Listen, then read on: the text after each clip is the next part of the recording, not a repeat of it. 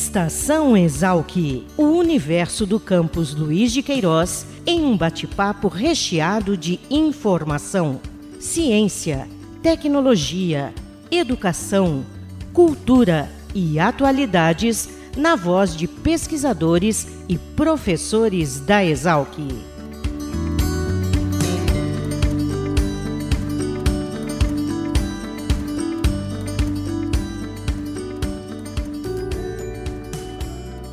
Olá, sejam bem-vindos a mais um Estação Exalc, o podcast da Escola Superior de Agricultura Luiz de Queiroz, a Exalc, unidade da USP localizada em Piracicaba. Eu sou Caio Albuquerque e o tema desse episódio é Economia Urbana.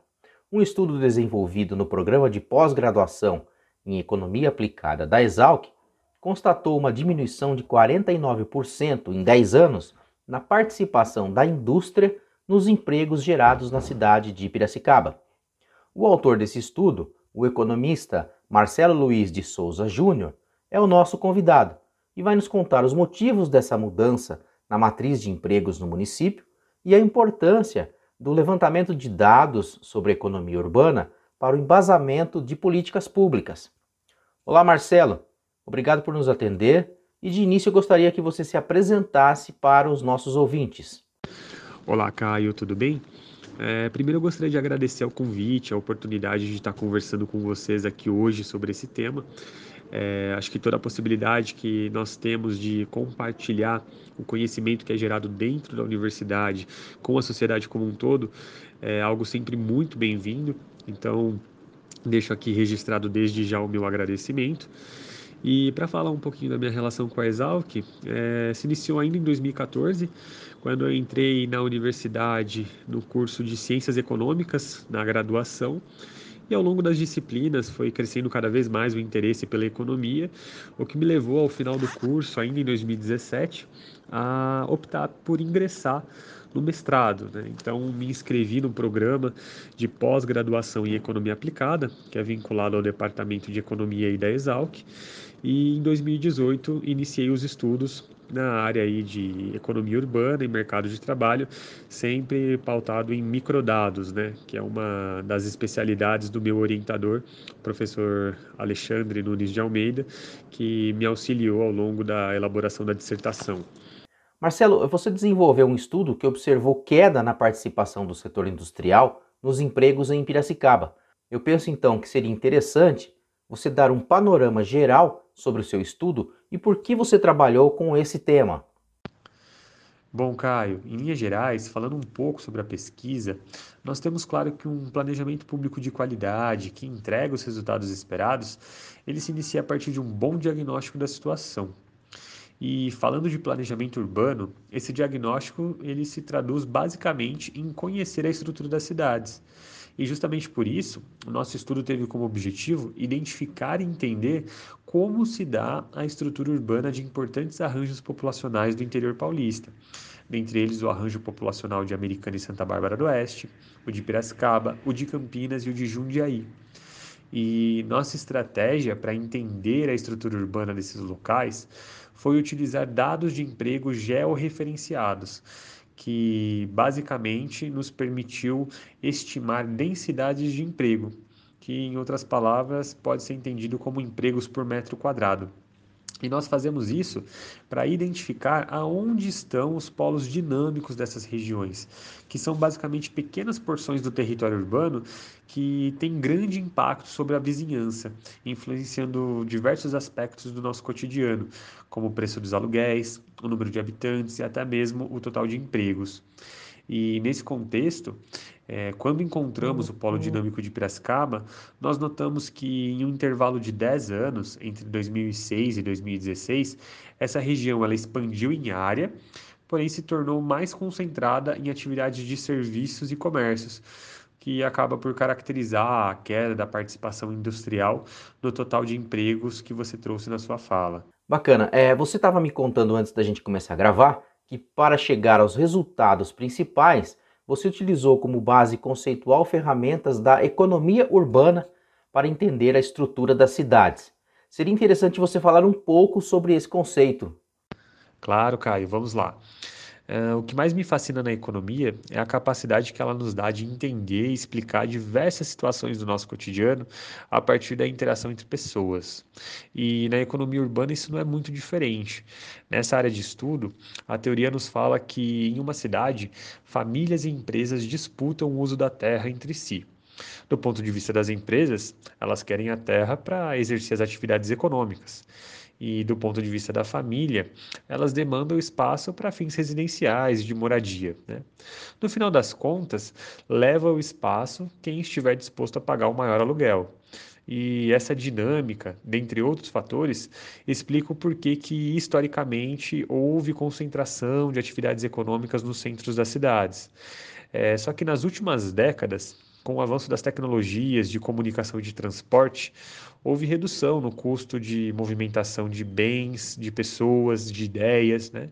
E foi comum observar que em cidades importantes no mundo é, houve o deslocamento de atividades econômicas para outras regiões da cidade, dando origem então a novos polos dinâmicos. E o nosso interesse nessa pesquisa era justamente verificar se esse fenômeno é, poderia ter ocorrido nas regiões analisadas. E nós vimos que, após encontrarmos os resultados, apenas alguns arranjos populacionais replicaram esse comportamento. Agora que entendemos um pouco dessa base conceitual, quais os principais resultados dessa pesquisa? Caio, com os resultados, nós pudemos observar alguns pontos interessantes. Acho que vale a pena destacar três deles aqui. É, o primeiro é que entre 2006 e 2016, o emprego formal ele chegou a uma maior parcela do território urbano. Isso aconteceu em todas as regiões analisadas e foi um fato bastante interessante que chamou a atenção. O segundo ponto foi observar como se deu a evolução dos centros dinâmicos é, nessa década analisada. É, nós tivemos casos de criação de polos dinâmicos, foi o caso de Americana e Santa Bárbara do Oeste. Nós tivemos casos de manutenção de apenas um centro dinâmico, porém com expansão em área, passando a absorver novos territórios. E isso aconteceu em Piracicaba, em Jundiaí. E também tivemos o caso de extinção de um centro dinâmico, como pudemos observar no arranjo populacional de Campinas. E por fim, acho que vale a pena mencionar que foi interessante analisar como as atividades econômicas estiveram presentes nesses polos dinâmicos e como isso alterou ao longo do tempo, né? É, com isso nós pudemos observar queda na participação industrial, que foi verificado tanto no arranjo populacional de Americana e Santa Bárbara do Oeste quanto de Piracicaba, e também o aumento da relevância dos serviços de tecnologia da informação no total de empregos, que foi o caso de Jundiaí, por exemplo. Marcelo, esse tipo de investigação oferece informações relevantes para os gestores públicos e pode servir de base para a formulação de políticas públicas? Com certeza, Caio. Existem diversas aplicações desse tipo de estudo em grandes cidades do mundo, como Los Angeles e Chicago, e também no Brasil, como é o caso de São Paulo capital. E como eu comentei com você, os polos dinâmicos são regiões que tendem a exercer forte influência no seu arredor e impactam valores de aluguéis, número de habitantes e total de empregos. E nesse sentido, é importante que o poder público tome conhecimento desses locais, justamente para poder, por exemplo, melhor direcionar investimentos em transportes públicos, garantindo assim um amplo acesso da população a essas áreas.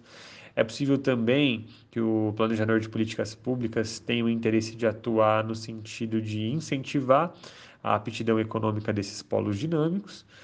E também um outro exemplo, esse ligado à estratégia de capacitação, é justamente antecipar a demanda do setor produtivo por mão de obra qualificada, o que pode desencadear em uma ação de capacitação de pessoas, por exemplo.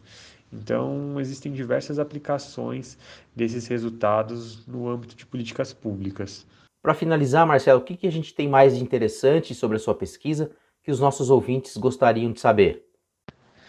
Caio, é, gostaria apenas de ressaltar dois pontos. O primeiro é destacar o grande esforço que foi já ao referenciar cada vínculo de emprego do mercado de trabalho. Ao todo foram mais de 2 milhões de empregos analisados na região e isso demandou um grande tempo de desenvolvimento. E também aproveitar a oportunidade para agradecer a CAPES pelo financiamento dessa pesquisa, que certamente não teria sido concluída não fosse o emprego desse recurso. Então, meu muito obrigado. Esse foi Marcelo Luiz de Souza Júnior, economista. Eu agradeço a sua participação neste Estação Exalc. Caio, eu é que agradeço o convite. Muito obrigado a você e a todos pela atenção. Este Estação Exalc fica por aqui. Voltamos no próximo episódio com mais informações sobre ciência, tecnologia, cidadania e atualidades. Até mais!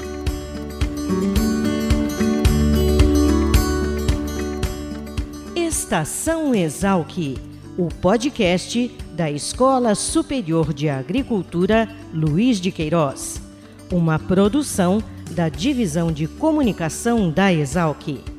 Acompanhe nossa programação pelo site exalc.usp.br.